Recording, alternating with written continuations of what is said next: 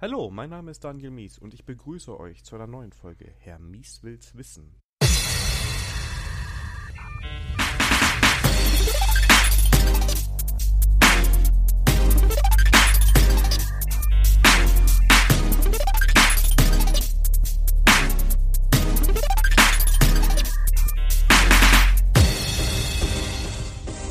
Heute wieder zu Opinionated React und erneut mit dem wunderbaren Andreas. Hallo Andreas. Hallo Daniel. Unglaublich lang her die letzte Folge, ne? Ja. Also diesmal äh, haben wir einen äh, schnellen Takt vorgelegt.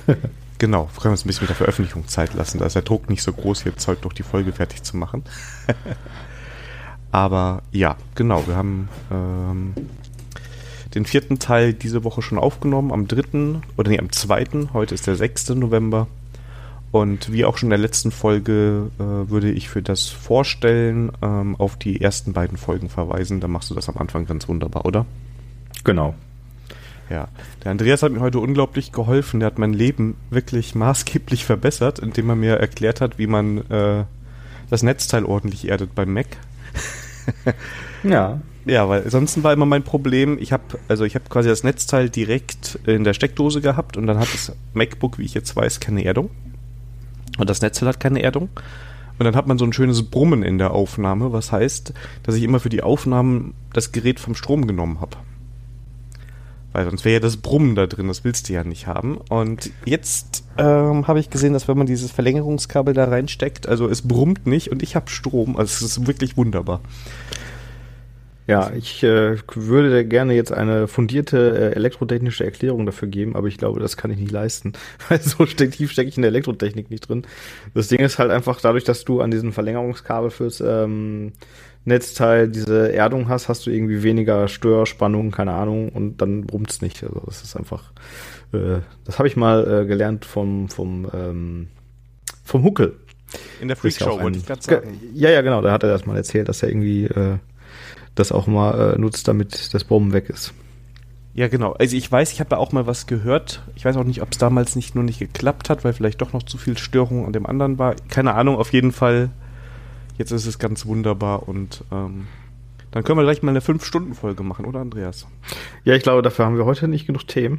wir wollen ja noch das Kapitel über, ähm, äh, über Packages zu Ende bringen und wir haben, glaube ich, nur noch irgendwie drei beziehungsweise äh, ja doch drei Überkapitel mit, glaube ich, zwei Subkapiteln vor uns. Genau. Und es geht los mit GraphQL. Ja, GraphQL ist ja was, ähm, das habe ich das erste Mal, also ich habe es irgendwie vorbeigehen gehört, das erste Mal vorgestellt wurde es mir vor zwei Jahren, glaube ich, da war ich auf der Ruhr.js und da hat jemand erzählt von GraphQL und für mich sah es erstmal nur so aus, als wäre es so eine Art Anti-Corruption-Layer. Ähm, also zumindest hat derjenige, der es da vorgestellt hat, oder diejenige, ich bin mir nicht mehr ganz sicher, ich glaube, es war eine die. Ich weiß es nicht mehr. Ähm, der oder die Vortragende hat auf jeden Fall ähm, das so vorgestellt, dass man äh, damit äh, seine Daten in einer fertigen Query Language ähm, äh, ranziehen kann und äh, weniger Schwierigkeiten hat, wenn das äh, Backend mal wieder die ähm, die äh, Schnittstellen ändert. Also das würde das GraphQL irgendwie abfangen und äh, dann halt ähm, zum Beispiel leere Werte liefern, anstatt äh, einen Fehler aufzu ähm, äh, hervorzubringen. Und das hat mich erstmal nicht so überzeugt, weil meistens arbeite ich halt relativ eng mit meinen Backend-Entwicklern zusammen und kann dann da die ähm, Schnittstellen selber definieren und da hatte ich dann solche Probleme nicht. Deswegen hat mich GraphQL erstmal nicht weiter interessiert. Aber ich glaube, das kann mehr. Und ja, ich, ich verspreche mir so ein bisschen von dir, äh, dass du mich da so ein bisschen ähm, reinführst, weil ich, wie gesagt, ich bin da irgendwie noch nicht so richtig auf den Zug aufgesprungen. Okay, jetzt kommt eine, also ja, ich, also ich bin da jetzt auch nicht der riesige Experte, aber ich glaube, ich kann es mal auf einem angemessenen Beitrag äh, äh, versuchen zu erklären. Für mich ist es immer eine Beschreibung meiner Daten, eine typisierte Beschreibung meiner Daten, auf die ich eine Query machen kann. Das ist sowas wie eine Query für REST. Das heißt, du rufst nicht deine Endpunkte auf und äh, bekommst dann, wer weiß was, an Daten geliefert, ja. Also sagen wir mal, du willst die Liste der Vornamen nur darstellen. Dann müsstest du ja bei REST vielleicht so einen Personenschnitt-Endpunkt äh, aufrufen, bekommst riesige JSON-Objekte mit wer weiß was an Informationen drin, je nachdem wie die API geschnitten ist Und ähm, dann filterst du im Frontend das Ganze runter, hast aber eigentlich viel zu viel Traffic für das bisschen, was du haben möchtest. Oder du hast später, das gibt's auch, da Leute, die dann für jeden möglichen Frontend-Request nochmal so einen eigenen REST-Endpunkt schreiben oder generieren lassen, sei mal dahingestellt, geht ja auch. Und ähm, wenn du dann das Feature aus dem Frontend rauswirfst, ist da noch das Backend da, was irgendwie eine API verfügt, oder du musst immer in beiden was machen und jetzt kannst du dir das einfach vorstellen, dass du dir eine Query definierst, wo du sagst, okay, ich möchte von den Personen aber nur die Namen. Ja, das definierst du über so ein JSON-artiges Format. Und ähm, der Server kann diese Query interpretieren und liefert dir dann genau das Ergebnis, was du haben möchtest. Und das würde ich sagen, macht GraphQL für dich. Also da würde mir jetzt, würde ich jetzt schon den Vorteil sehen. Oft hat man das ja so, dass die Daten, die vielleicht irgendeine Backend-Schnittstelle liefern, ähm, die passen oft nicht zu dem, was du eigentlich im Frontend brauchst. Genau, nehmen wir das Beispiel. Ne? Du willst die Vornamen ja. deiner Nutzer haben. Genau. Und äh, dann muss man sich ja oft einen abbrechen, die äh, Daten irgendwie von Hand dann nochmal zu transformieren. Ne? Also mit Mapping und Reducing und hast du nicht gesehen. Ja. Und da ist es dann natürlich von Vorteil, wenn du einfach sagen kannst, ich möchte jetzt diese Daten und äh, kriege genau diese Daten in dem Format, wie ich sie haben will.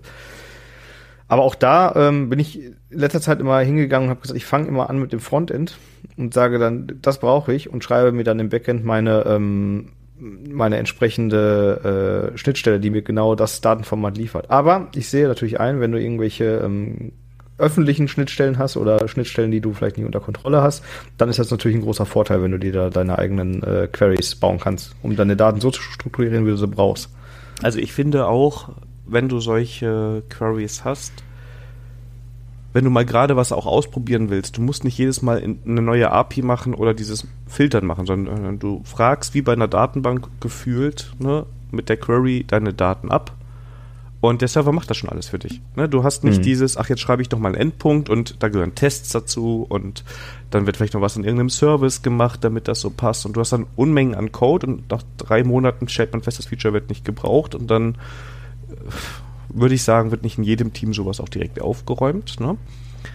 Ähm, also ich würde sagen, es ist gerade für diese, ich möchte mal gerade Daten haben in einer angepassten, optimierten Form. Ich bekomme die dann direkt auch schön als mein JSON. Da finde ich es gar nicht so schlecht. Mhm. Ja gut, das äh, bietet dir dann natürlich auch eine gewisse Zuverlässigkeit. Ne? Du kannst dich darauf verlassen, dass die Daten immer in dem Format ankommen, wie du sie brauchst ne? und dass sich da nicht irgendwie ja. was ändert. Genau, und der Server, der kann die Query interpretieren. Ne? Da gibt es ja verschiedene Implementierungen. Ich glaube, so für jedes gängige Backend gibt es irgendwas, was GraphQL kann und da definierst du ihm dann halt einfach, wie er die Queries zu interpretieren hat. Ne? Und ähm,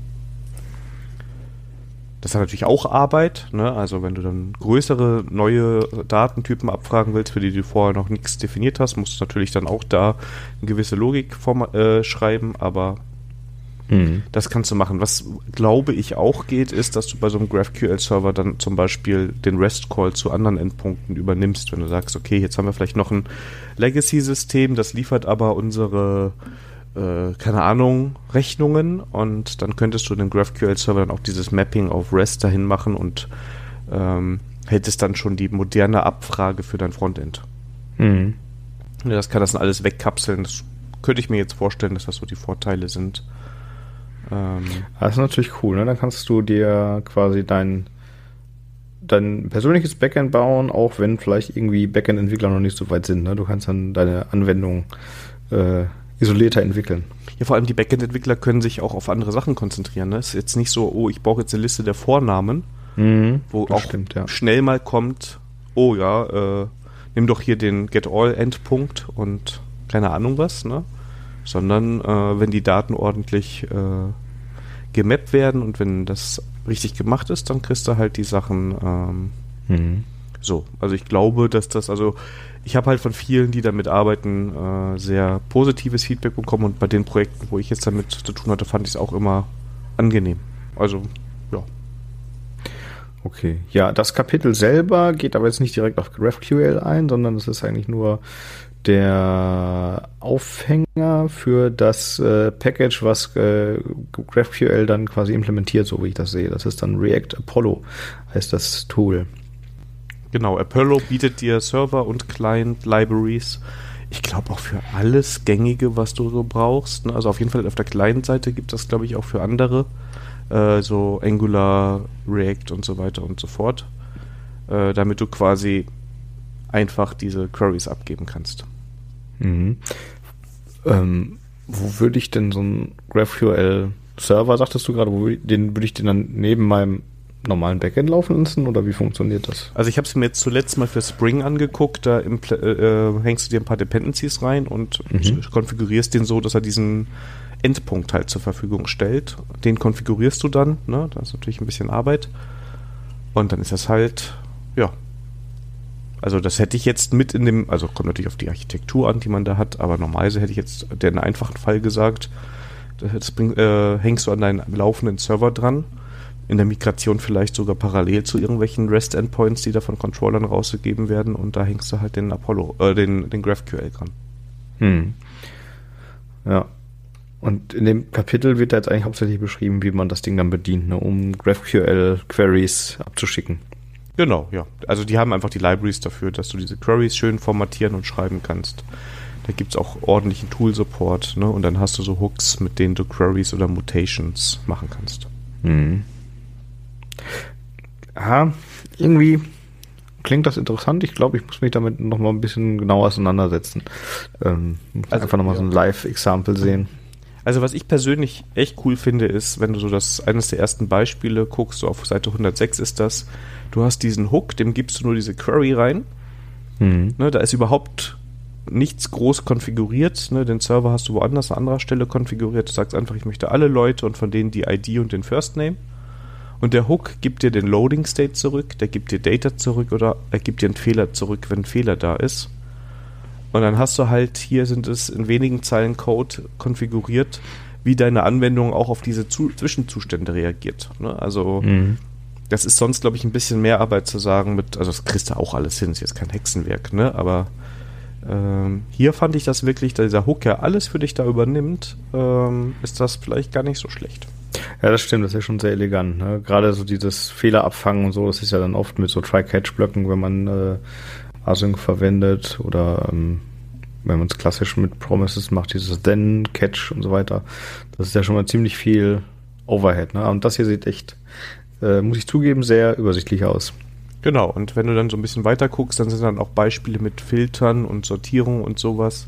Mhm. Ähm, das ist natürlich auch jetzt nicht schlecht, dass du einfach so schon so ein bisschen deine Query ein bisschen einschränken kannst, welche Daten du haben möchtest. Ne? Das ist schon ganz nett. Und da du ja auch gerne TypeScript äh, und, nutzt, soviel ich weiß, ist da auch der Support sehr gut. Und ähm, die GraphQL-Definitionen sind auf jeden Fall typisiert in einer Form. Also da musst du mal angeben, ja. wie deine Daten aussehen. Das sieht cool aus. Vielleicht hm, Vielleicht führe ich das mal im Projekt ein. Weiß ich noch nicht.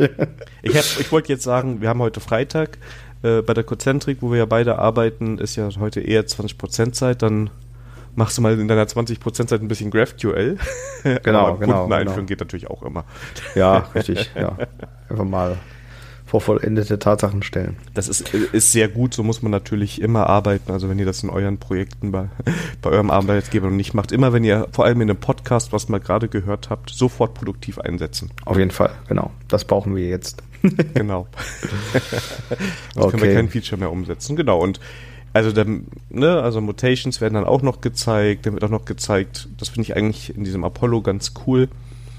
Du kannst ähm, wenn du eine Mutation machst, das ist ja quasi eine, ein, ein, ein, Put oder ein Post, je nachdem, was du machst, auf deinen Endpunkt, ne, dass du sagst, ich möchte neue Daten haben oder was aktualisieren.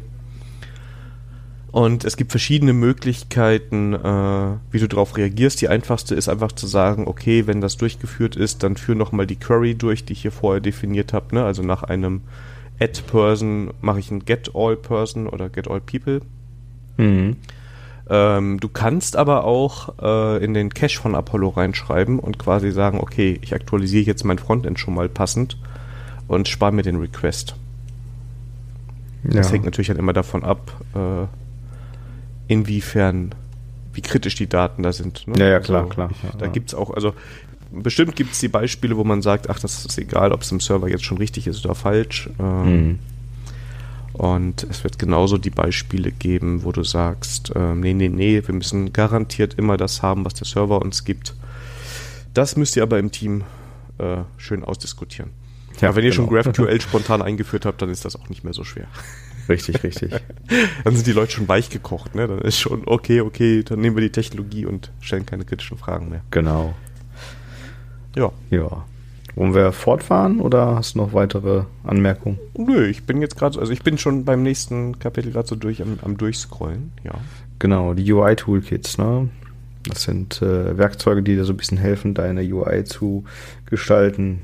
So äh, einheitliche Buttons, Pop-ups, Dropdown-Felder, Tabs, also den Kladderadatsch, den man immer wieder braucht äh, und nicht äh, selber bauen will. Mhm. Und da geht's los einmal mit einem Unstyled-Beispiel, das ist äh, RiaKit. Ja.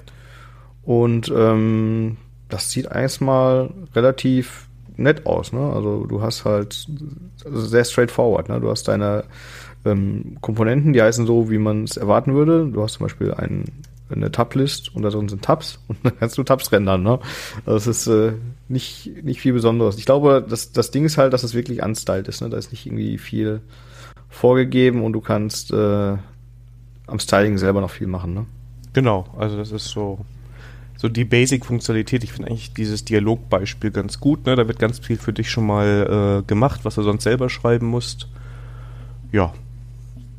Kann man Hast du mit sowas schon mal gearbeitet oder was, was nutzt du gerne? Ich habe da schon mit Libraries gearbeitet, jetzt mit dem hier vorgestellten äh, React-Kit oder React-Kit oder keine Ahnung, wie man es ausspricht, äh, noch nicht. Mhm. Das liegt aber daran, dass es einfach eine Milliarde gefühlt ja, gibt und jede Woche halt, zehn ne? neue rauskommen. Äh, das Prinzip ist immer, du kriegst irgendwelche Komponenten und hier bei dem React-Kit finde ich ganz schick, dass es halt auch so äh, Hooks gibt, um zum Beispiel so einen Dialog schön zu machen. Ne? Also mhm. der Code, den finde ich ganz hübsch. Ähm, ich habe aber auch schon sehr, sehr oft das Glück gehabt, dass ich ähm, von einem Designer oder so dann irgendwie in Figma ein fertiges äh, UI bekommen habe und dann habe ich es auch oft von Hand geschrieben. Mhm. Ich werde mir dieses Rear-Kit aber jetzt mal angucken, weil gerade wenn es um die Funktionalität geht, die das jetzt zur Verfügung stellt, hm. also Tabs, Dialoge und sowas, äh, vielleicht ist das eine ganz schöne Kombination, dass man dann beides verwendet. Und ähm, ich sag mal, diese ungestylten Komponenten, die kannst du dann nehmen, äh, damit diese Funktionalität einfach mal da ist. Ne? Also deine, Tab, deine Tabs funktionieren ordentlich, deine Navigation funktioniert ordentlich oder Dialoge. Und dann, ob das jetzt weiß, grün, blau oder pink ist, das machst du dann nochmal gesondert. Ja, ja. Das muss ich mir nochmal genauer anschauen. Aber grundsätzlich finde ich das jetzt erstmal gar nicht schlecht, was, aber das gilt ja für alles, was die Sarah hier beschreibt. Äh, ja. äh, sind das schon mal ganz äh, vernünftige Dinge. Genau, das nächste Package ist dann ein Styled Package und das nennt sich Chakra UI. Ja. Und äh, das habe ich jetzt tatsächlich eingesetzt in meinem Open Source Projekt, an dem ich so ein bisschen arbeite. Also es ist noch nicht Open Source, es wird bald Open Source. Kann ich da mehr über erzählen. ähm, und ähm, das ist irgendwie ganz cool. Also ähm, es ist, äh, die Basis davon ist so, ein, so ein, äh, eine Box-Komponente, die im Prinzip eigentlich nur ein Div ist. Aber du kannst dann halt an dieser Box-Komponente mit äh, Unmengen von Properties arbeiten. Ne? Das sind im mhm. Prinzip sind diese Properties eigentlich immer nur die äh, CSS-Styles. Ne? Du kannst da sowas ranschreiben wie Width oder Height oder Margin und so weiter. Und äh, dieses Chakra-UI rendert dir das dann halt, macht, packt da halt Klassen dran und gibt das raus. Und ähm, das finde ich ganz cool. Das ähm, fühlt sich am Anfang ein bisschen seltsam an, weil man sich erst dran gewöhnen muss, aber es ist dann doch sehr reactisch, würde ich sagen. Genau, und du kriegst das Styling halt geschenkt, ne? Also wenn du keinen Bock auf CSS genau. hast, dann ähm, ja. genau. Und äh, da sind noch ziemlich viele Komponenten bei. Äh, was mir noch fehlt, ist im Prinzip so eine Tabelle, Ne, ähm, die muss man sich dann selber bauen, aber äh, ansonsten haben wir eigentlich das äh, alles Mögliche drin. Und äh, so wie ich das gesehen habe, kriegt man auch noch so einen Dark Mode geschenkt. Mhm. Also du kannst das irgendwie in so eine ähm, Color Mode Komponente heißt es, glaube ich, äh, äh, reinwrappen und wenn dann der Benutzer äh, seinen Browser oder sein Betriebssystem im Dark Mode liegen hat, äh, laufen hat, dann ist das sofort eine Anwendung Dark. Das ist ganz cool. Ja, das, das schon. Ich ja immer, wenn man nicht viel selber machen muss. Genau, und das ist halt, ich glaube, für einfache Projekte oder wenn man noch so ein Prototyping ist oder ganz ehrlich, wenn man sagt, wir haben keinen Designer, ähm, es soll aber halbwegs gut aussehen, da kann man auch echt viel Zeit sparen, weil die funktionieren normalerweise in den gängigen Browsern und du kannst dich auf deine äh, Logik im Frontend oder im Backend konzentrieren und musst nicht noch irgendwie CSS machen. Ja, ja, genau.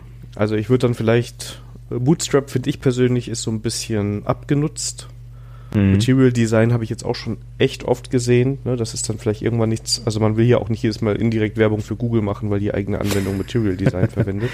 Ja. Dann finde ich diese Libraries und Chakra ist meiner Meinung nach ein ganz gutes Beispiel, echt eine gute Alternative. Mhm. Mhm. Das einzige, der einzige Nachteil ist halt, dass du dann die ganze Zeit diese Komponenten verwendest und du kannst halt schlecht dann switchen. Ne? Also es ist dann natürlich dann ein mega Umbau, wenn du dann mal irgendwie nochmal was anderes einsetzen willst. Ne? Ja, du müsstest halt diese Komponenten, ich würde, sagen wir mal, entweder müsstest du die API kopieren und die selber machen. Ja. Ja, aber wahrscheinlich würdest du dann, ja, das ist wie ein neues Frontend. Genau, also du schreibst dann halt nicht mehr diff in deinem JSX, sondern du schreibst halt Box, ne? Und dann kannst du halt schlecht sagen, ich schmeiß dieses äh, Framework jetzt raus und es funktioniert also weiter. Das ist dann, das, äh, da bist du dann mehr oder weniger darauf eingeschränkt. Ja, was ich glaube ich dann machen würde, wäre, ich definiere eigene Komponenten, die ich selber benenne. Hm. Und die nutzen dann erstmal nur Chakra.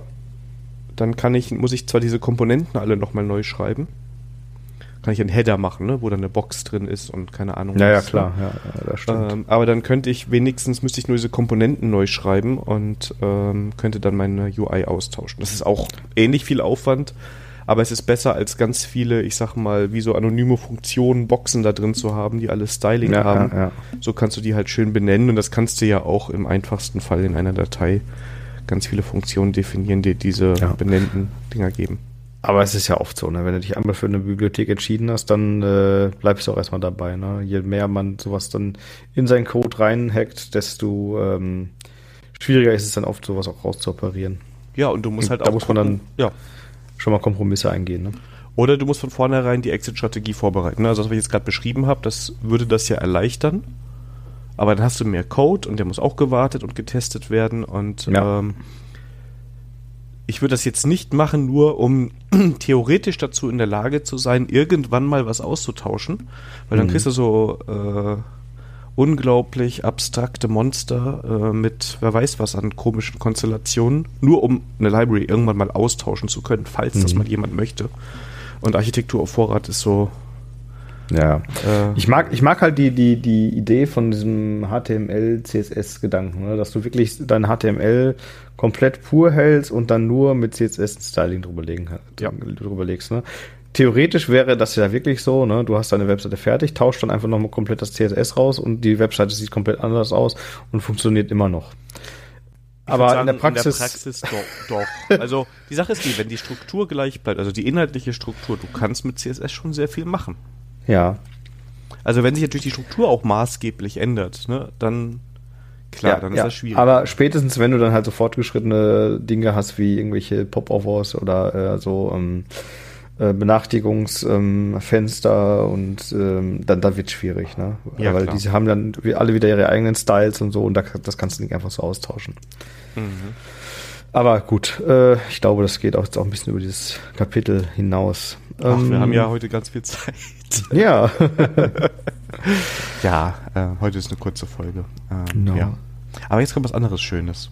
Jetzt kommt Component Playgrounds und da hat Sarah Storybook ausgewählt und äh, da hat sie voll meinen Nerv getroffen, weil ich bin ein total großer Storybook-Fan. Ja.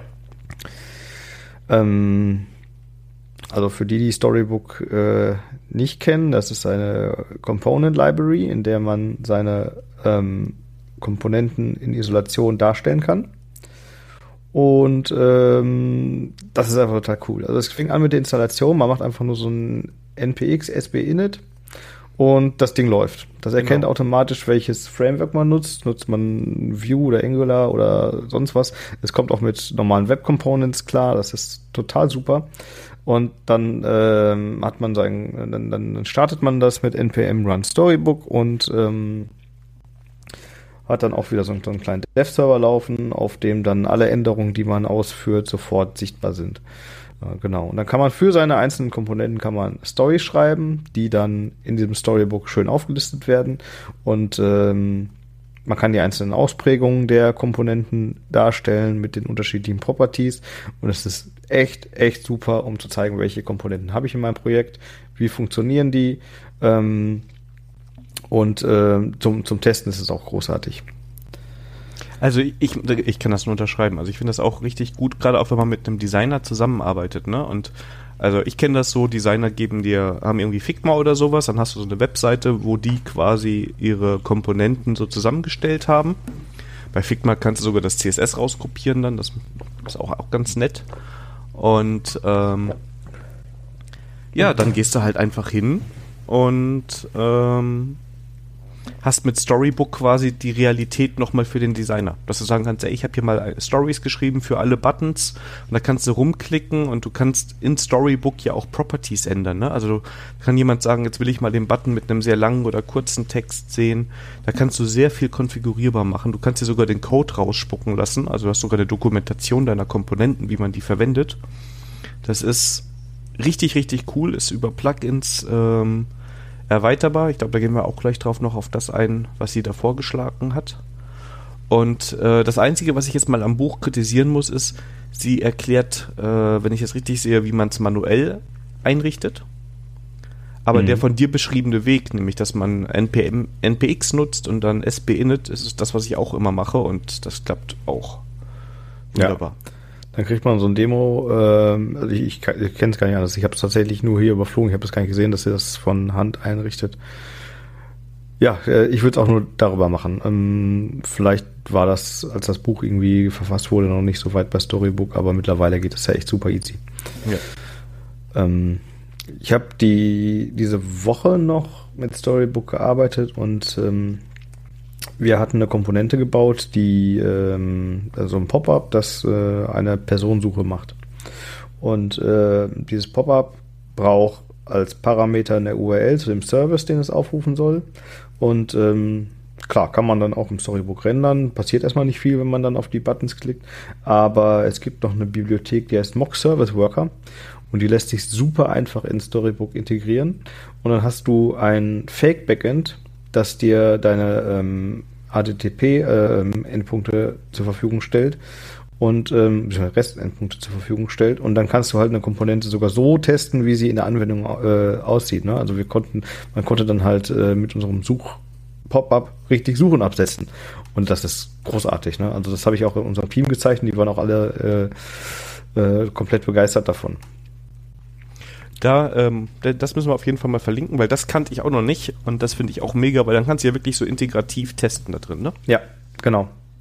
Du kannst wirklich gucken, wenn der und der ähm, äh, HTTP-Call abgesetzt wird, dann reagier so und äh, du kannst dann auch so Sachen machen wie Delays einbauen, damit du zum Beispiel äh, Buttons, die äh, vielleicht inaktiv sein sollen, ähm, während du äh, einen Call absetzt, ähm, rendern kannst. Das ist großartig. Also das äh, da bist du echt mega schnell. Vor allem, weil du halt wirklich nichts hochfahren musst. Ne? Du musst das Storybook starten und kannst loslegen.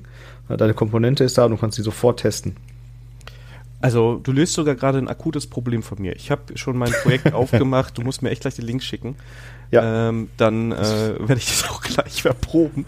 Ähm, weil ich jetzt, ich habe, also kann ich, glaube ich, erzählen, ich arbeite noch an, an so einem kleinen Projekt gerade und äh, wegen Netzwerkgedöns kriege ich es momentan nicht so super lokal laufend. Ne? Also es ist so lokal, mhm. es sind so Microservices lokal und ähm, aber um an das Registry ranzukommen, müsste ich über VPN wo rankommen und das ist momentan irgendwie buggy oder ich mache was falsch, kann auch sein.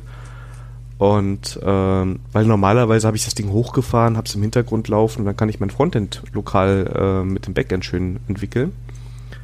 Und ähm, ich habe nämlich gerade auch so eine Styling-Sache, also deshalb würde ich das echt gerne so nutzen. Und diese eine Komponente, die ist jetzt relativ statisch da drin, aber genau dein, mit deinem, mit dem von dir beschriebenen Plugin kann ich das lösen. Ja. Ja. Und der Mock Service Worker ist auch noch an anderer Stelle gut. Ähm, den kann man auch für äh, Unit-Tests von Komponenten ganz gut verwenden. Ähm, also wenn man Jest verwendet, dann wird ja oft gesagt, ja, da musst du dein, deine, dein Backend wegmocken. Und ähm, Es ist irgendwie viel cooler, wenn man das nicht machen muss, sondern wenn man einfach ein Backend hat, was ähm, so reagiert, wie man es erwartet. Und das kann man damit auch realisieren. Mhm. Ähm, ich nutze mittlerweile für Frontend Unit Test Testing Library. Ähm, das ist tatsächlich ein Package, was mir echt fehlt in dem Buch. Das wird nicht angegeben, das hätte ich noch dazu genommen, weil das ist total cool zum, für Frontend-Tests. Du machst da ja mehr oder weniger Blackbox-Tests. Ne? Du sagst, ähm, du beschreibst quasi, wie der Benutzer mit deiner äh, Komponente oder mit deiner Anwendung interagiert und äh, definierst dann einfach nur äh, die Erwartungen. Ne? Also mhm. sowas wie, ähm, wenn ich diese Property reingebe, dann erwarte ich, dass dieser Text irgendwo gerendert wird. Du machst dann keine, du brauchst keine, brauchst kein intrinsisches Wissen über die Komponente. Du sagst einfach nur, dieser Text soll irgendwo stehen. Ja. ja. Wie es aussieht, ähm, testest du nicht. Das kannst du dann mit Storybook gut machen. Dadurch kannst du dann visuell abklopfen, wie deine Komponente aussehen soll. Äh, mit deinem Unit-Test guckst du halt nur, dass die Technik, die dahinter steckt, dass die zuverlässig funktioniert. Oder irgendwelche ja. Algorithmen. Wenn ich einen Button drücke oder so, dann soll halt irgendwas passieren. Das kannst du damit absichern. Das ist echt eine super Sache. Das finde ich auch richtig gut. Also da bin ich jetzt echt gespannt. Äh, ja. Okay, ich glaube, wir sind Storybook-Fans. Ja. äh, und ich kann es wirklich nur jedem ans Herz legen, sich das mal anzugucken, wenn man ähm, mit, mit äh, modernen Frontend-Bibliotheken äh, arbeitet. Es gibt leider kein Storybook für AngularJS. Also ich habe, glaube ich, irgend so eine exotische manuelle Implementierung davon mal bei GitHub gefunden, aber die hat dann irgendwie nur, weiß nicht, drei, vier Stars gehabt oder sowas und dann passe ich das meistens gar nicht an, weil es ist dann oft schlecht maintained und hat keine Community und dann bringt es das auch nicht. Ähm, aber ja gut. Aber es ist ja auch das letzte Jahr jetzt, wo Angular irgendwie, AngularJS irgendwie supported wird. Ich glaube, so mhm. langsam ist es halt auch einfach tot. Ne? Also ja. Ende, ich glaube, Dezember 2021 ist der, läuft der Long-Term-Support aus. Die haben es um ein halbes Jahr verlängert. Ja, das ist dann vielleicht, ja. Ist jetzt der Zeitpunkt, um auf was Aktuelleres umzusteigen. Ja, und ich kenne auch Projekte, wo ich dran zweifle, dass sie das machen, aber. ja, ja, ja, so ist das. Das muss ja, das ist halt das Doofe, wenn du, ne, das ist ja in der Hinsicht echt doof gelaufen. Äh, für Firmen, die dann jahrelang darauf gesetzt haben, ne, die dann komplexe Frontends damit gebaut haben, Expertise aufgebaut haben. Mhm. Und dann heißt es, ach so, so übrigens 2021 äh, endet das. Ja, ja. Das war, glaube ich, also wenn ich das so ein bisschen ich bin jetzt kein großer Experte, was jetzt die Historie von Frontend-Frameworks anbelangt, aber ähm, AngularJS war ja so eins der ersten moderneren Frameworks, ne, nach ähm, und äh, so dann kompletten Frameworks nach ähm, sowas wie ähm, jQuery. Ne? jQuery war ja nur so eine JavaScript-Helper-Bibliothek. Genau. Und äh, AngularJS hat ja versucht, da ein bisschen mehr zu machen. Aber es war halt ein erster Wurf. Ne? Und ähm, es, hat ja, glaube ich, auch nicht allzu lange gedauert, bis dann Angular 2 rauskam, was dann einen komplett anderen Ansatz gefahren hat. Und ähm, dieser Ansatz hat sich auch bewährt. Ne? Also so diese komponentenmäßige ähm, ähm, Anordnung in Anordnung, Web, ja. genau, diese Komponentendenkweise, genau, danke. Das war das Wort, was ich gesucht habe. Ähm, die äh, ist ja jetzt, die, die zieht sich ja durch, ne? Die hast du ja in allen möglichen Frontend-Frameworks, ne? Und ähm, in AngularJS geht es ja mittlerweile auch, dass man da Komponenten bauen kann, aber es ist halt einfach nicht mehr so supported. Du findest halt keine vernünftige Unterstützung für Tests oder halt sowas wie Storybook funktioniert auch nicht damit. Ja. Ist halt einfach, ja. Also, ja, ist genauso. ja. okay. Also ähm, hoffen wir mal, dass unsere Hörer das Glück haben, da nicht mehr viel mit AngularJS zu tun zu haben. Ansonsten, ähm, so langsam wäre es an der Zeit, dann wahrscheinlich zu migrieren. Ja, Denn ich glaube, es genau. wird auch nicht mehr viele Leute irgendwann geben, die das ordentlich können und ähm, es stirbt halt langsam, muss man halt sagen. Ja. Und dann ich habe sechs Jahre Erfahrung. Wenn ihr Probleme habt, fragt mich nicht. Twitboard bei Twitter einfach mal genau. anschreiben. Ja. Ja, Hashtag Hermies schickt mich und dann. genau, genau. dann kannst du das filtern. Nein, nein, nein. Okay, wollen wir noch aufs letzte Kapitel eingehen, das wir in diesem Buchabschnitt haben? Ach stimmt, wir reden ja noch über ein Buch, ja, genau. Ja, wir reden über das Buch. auch wenn wir viel abschweifen. Aber es macht ja auch Spaß. Ja. Weil hier habe ich okay. jetzt echt gar nichts beizutragen. Aber. Icons. Ja. Das ist auch relativ unspektakulär, ne? Ja. Es, es gibt React-Icons, da sind alle Icons drin, die man braucht und das funktioniert. ähm, ich glaube, was noch vielleicht erwähnenswert ist, dass es äh, alle Icons als SVGs zur Verfügung stellt und nicht genau. ähm, als Font-Icons. Und ähm, das finde ich ziemlich cool, weil ähm, SVGs will man doch eigentlich, oder? Ich glaube, das ist momentan äh, die gängige Praxis. Ich finde den React-Support bei SVGs auch ganz gut. Also wenn du Create React App machst, kannst du SVGs auch schön selber einbinden und dann nutzen. Ja, dann hast du schnell deine, deine passenden Komponenten, ähm, weil es hängt ja wieder davon ab, äh, welches Icon-Set dann verwendet wird. Und auch da kann es ja mal passieren, dass man äh, mit Designern zusammenarbeitet, die einem sogar die Icons basteln und äh, die liefern dann auch am liebsten SVG und ja. Genau, und so ein paar Icons, die frischen ja jedes äh, Projekt so ein bisschen auf. In meinem alten Projekt haben wir auch Font Awesome 4 benutzt und da war es auch oft so, ne? Du hast die Anwendung irgendwie neu geladen und dann waren alle Icons, haben irgendwie, waren komisch gerendert, äh, weil irgendwie, weiß ich nicht, die, der, der Browser hinterhergehangen äh, ist oder so. Das, du hast halt immer diese komischen Effekte, das hast du mit SVGs einfach gar nicht. Ja. also, ähm, wenn ihr Icons in eurer Anwendung haben wollt, dann einfach äh, React-Icons installieren und loslegen. Ja. Genau, also was soll man da sagen? ist halt auch cool, dass wirklich, ja, was soll man da sagen? Es ist halt auch, ich finde es halt auch ganz cool, dass da wirklich so alle möglichen gängigen Libraries direkt drin sind. Ne? Ja. Selbst wenn du in dem einen Framework dann vielleicht mal oder in der einen Bibliothek mal ein Icon nicht hast, kannst du es aus einer anderen nehmen. Ja, wenn es jetzt nicht super mega äh, unterschiedlich ist vom Stil, dann wird es wahrscheinlich auch gar nicht auffallen. Ja. Ja, wobei, ja, ja, ich kann einfach nur zustimmen. Ja. okay. Äh, ja, ich, ja, ich wüsste auch jetzt ähm, nicht groß, was es uns an, äh, was es da an, an Problem oder Nachteil geben kann. Ähm, ich habe mich jetzt nicht groß mit beschäftigt, wie mhm. gut die Tree-Shaking und sowas machen, dass du nicht alle Libraries da irgendwo mit reinziehst. Ich denke aber mal, dass sie das gut machen. Und ähm, ja, das ja. ist aber auch so relativ obvious. Ne? Das ist so, wenn du sagst React-Icons, das ist so der Google-Begriff, den, den, ich nutzen ja. würde, wenn ich Icons in React einbinden würde und dann wirst du wahrscheinlich direkt auf diese Bibliothek äh, stoßen und kannst sie verwenden. Genau. Okay, ja, damit wären wir auch mit diesem Kapitel über Packages durch. Huh, das war ein ganz schöner Ritt. genau, genau. Ähm, ich würde gerne mal kurz aufs In äh, Inhaltsverzeichnis gucken, was wir noch so vor uns haben. Wie, viel, wie viele Folgen du da dir noch eingebrockt hast, die da noch kommen. Genau. also das nächste Mal wären die Hooks. Das finde ich, das, das, äh, da freue ich mich drauf. Das finde ich spannend. Oh ja. Das ist aber auch ein, das könnte ein bisschen länger werden. Da sollten wir uns äh, ein bisschen Zeit, mehr Zeit für nehmen. Das sind nämlich einige. Ja. Genau. Und ich muss ja noch meinen Kontext-Gedöns äh, ordentlich machen. Äh, genau. Genau. Dann haben wir noch ein Kapitel über Performance. Das finde ich auch interessant. Und dann noch über Deployments. Genau. Wie kriege ich meine React-App irgendwo hin deployed? Genau, und den Glossar, den, den schenken wir uns. Ich denke auch, ja. ja, dann können wir noch mal gucken. Es gibt ja auch die Conclusion, ob wir da noch mal, also entweder machen wir das am Ende von Deployments oder aber wir machen wir eine extra Folge. Ja, das schauen wir dann mal. Also, genau. Aber dann sind es ja nur noch eins, zwei, drei, drei bis vier Folgen. Das heißt, ihr habt jetzt schon das meiste geschafft. Genau.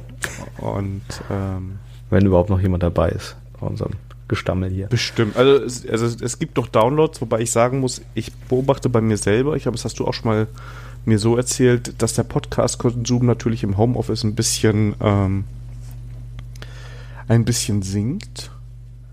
Ja, aber das ist man hat halt keine Passivtätigkeiten mehr wie Autofahren, ne, wo man das gut äh, ähm, nebenbei konsumieren kann. Ich mache es oft noch, wenn ich irgendwie, weiß nicht, putze oder äh, mit dem Fahrrad irgendwo hinfahre oder so, aber da sind die Strecken kürzer geworden, da ist man schneller irgendwo da und ähm, hat man nicht so viel Zeit. Ja. Aber doch, die Downloads sind auf jeden Fall noch da. Also ich habe jetzt mal durch die Statistik geguckt und äh, es gibt noch ein paar, die uns zuhören. Nur Feedback kam bisher nichts irgendwie. Das ist Story of das my life, wenn es um Podcast geht. Ja, also das ist, liegt aber, glaube ich, auch einfach an dem Format, ne? Also, ja. ähm, klar, wenn jetzt so wie, äh, wie jemand wie Trim Pritloff eine riesen ähm, Hörerbase hast, ne? also total viele Hörer, dann werden garantiert auch einige sich hinsetzen und das kommentieren, was du da gesagt hast. Aber ich denke mal einfach, es, die meisten Leute, die einen Podcast hören, die hören es irgendwie, während sie irgendwie was tun, Gartenarbeit, Autofahren, so wie äh, gerade gesagt. Ähm, und dann hast du, also ich merke das bei mir immer, ne? Ich habe dann zwischendurch Gedanken, wo ich mir immer denke, oh, da würde ich jetzt gerne was zu sagen oder so. Das, aber du setzt dich dann nachher nicht hin und äh, schreibst dann einen Kommentar. In den genau. seltensten Fällen machst du das, ne? Und deswegen wird da wahrscheinlich nicht allzu viel kommen. Aber trotzdem würde ich mich äh, freuen, wenn wir mal von den Leuten genau. hören, die uns so hören. Nee, ich bin gerade mal so ein bisschen durch meine Statistiken lesen. durchgegangen. Ähm, es gibt eine, eine Stamm-Downloadschaft. Wer weiß, ob die alle schon gehört haben. Ich hänge ja selber hinterher, ja. ne? Und das größte Problem, glaube ich, ist auch, ich habe selber jetzt auch schon mal ein paar Podcasts gelöscht, wo ich einfach gesagt habe, okay, das ist jetzt so lange her mhm. und das ist vielleicht irgendein aktueller Kontext, äh, das macht ja keinen Sinn mehr zu, äh, zu hören. Ja. Aber unsere sind natürlich alle. Ähm ja, die müssen, die müssen gehört werden. Das ist ganz wichtig. das darf man nicht ja. löschen. Ja, zum Beispiel äh, Anfang, äh, als das mit dem Corona losging, da war ja auch der der Corona-Update-Podcast. Den habe ich mir mal äh, ganz aktuell reingezogen. Aber da habe ich jetzt auch irgendwelche Folgen von August oder so noch da drin. Und die die schmeiße ich einfach raus, weil keine Ahnung. Das ist meistens. Was haben die geglaubt, die Idioten? ja, das ist halt nicht mehr relevant. Ne? Das ist ja. halt äh, irgendwie veraltet. Ne? Und ähm, genauso wie irgendwelche News-Shows wie ähm, Lage der Nation oder ähm, äh, Wochendämmerung, was ich immer ganz gerne höre. Äh, ja, da höre ich mir dann die alten Folgen auch nicht mehr an. Das sind halt News von gestern.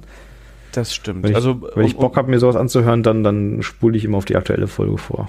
Ja, also um mal jetzt so einen ganz aktuellen Kontext zu bringen, ne, 6.11. habe ich ja gesagt, gerade eben steht bei mir im Ticker, dass äh, Biden jetzt Trump in Georgia überholt hätte, was glaube ich die Entscheidung wäre, wenn er das schaffen würde. Ähm, aber wer weiß, wer dann was bis dahin passiert ist, bis, bis ihr die Folge hört. Das könnt ihr uns ja mal schreiben. Also wenn es jetzt irgendwie 2021 ist, dann könnt ihr doch mal Bezug drauf nehmen, dass oh, ja, noch die, die, USA noch existierten und mhm. äh ich habe gerade mal Politico aufgemacht das ist echt mega knapp, ne? Also die Prozentzahlen sind gleich, es sind 200, nee, 2.449.000 zu 2.448.000. In das Georgia. ist echt krass. Ja, ja, das In Georgia, ist super. Ja, genau aber er liegt halt da vorne und ähm, in Pennsylvania holt er, glaube ich, gerade auf. Ja. Ähm, und Nevada ist ja auch noch da.